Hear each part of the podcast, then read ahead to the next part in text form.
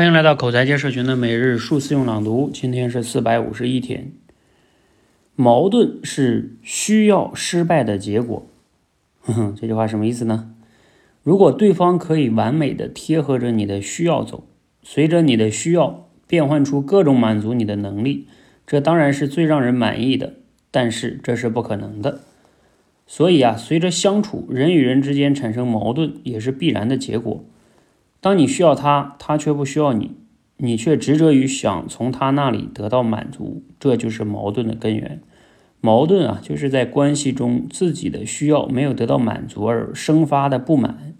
因此呢，处理矛盾的本质其实就是处理自己的需要。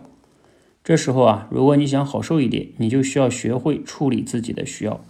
有的人会觉得啊，明明是两个人的矛盾，为什么我要去处理自己的需要呢？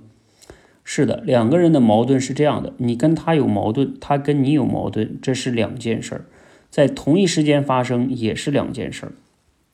你对他不满，就需要去处理你的需要；他对你不满，则他就需要去处理他的需要。他不想处理怎么办？你处理你的就行了。这段内容啊比较绕啊，但是呢，其实。他这个观点挺有意思的哈，就是尤其他这个叫矛盾是需要失败的结果，啊，这个呢其实跟我以前分享的那个非暴力沟通的理念是相同的，就是你仔细想一想，人与人之间为啥会有矛盾呢？按照他这个定义啊，就是对方没有满足你的需求嘛。你看，比如说我们跟小孩之间是这样，如果小孩想要啥你都能满足他，那那你们就没有矛盾了，他可开心了。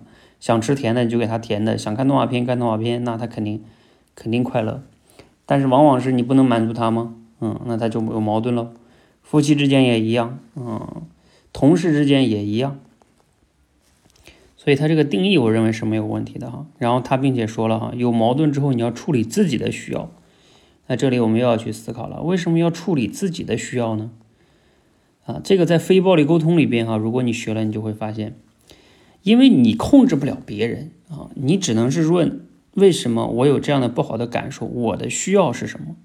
但是他这里边没讲的是，在非暴力沟通里边有讲是，你要去分享你的需求是什么，就是你的需要有了你的需要，再谈你的需求，你的请求，你的请求是什么？我说错了，你知道你要什么，然后你对对方说出你的请求，那对方如果不满足呢？